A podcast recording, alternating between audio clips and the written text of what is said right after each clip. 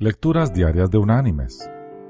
La lectura de hoy es del Evangelio de Juan, capítulo 3, versículos del 1 al 3, que dice, Había un hombre de los fariseos que se llamaba Nicodemo, dignatario de los judíos.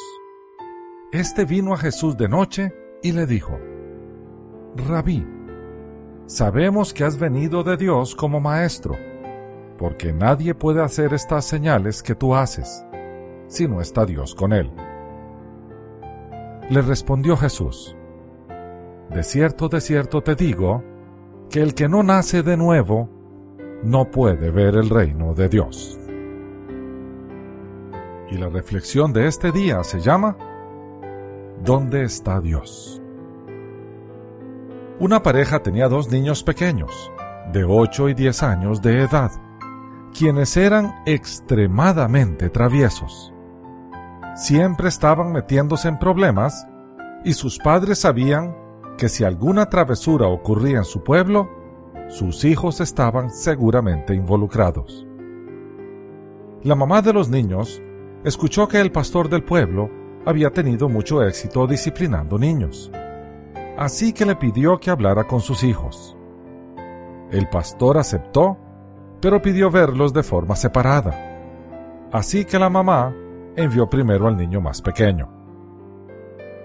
El pastor era un hombre enorme con una voz muy profunda. Sentó al niño frente a él y le preguntó gravemente, ¿Dónde está Dios? El niño se quedó boquiabierto, pero no respondió. Solo se quedó sentado con los ojos pelones.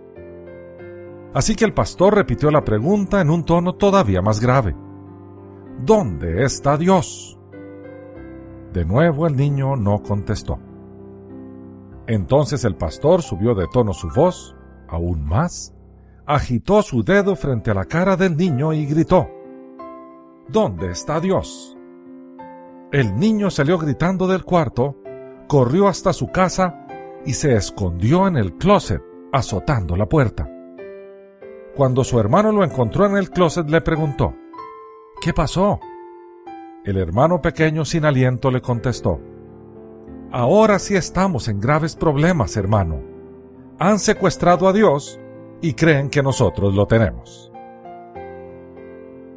Mis queridos hermanos y amigos, cuando tenemos un historial pecaminoso, nuestra fama nos precede. Para librarse de una mala reputación, es necesario realizar cambios extremos en nuestra conducta y en nuestra vida. Solo con el correr de los años, nuestra nueva reputación superará a las viejas historias. Llevar a cabo este proceso de cambios sin el Señor en nuestras vidas es prácticamente imposible, porque en esta lucha tenemos las de perder. Son pocos los que cambian con sus propias fuerzas y son muchos los que cambian con la fuerza del Señor. Que Dios te bendiga.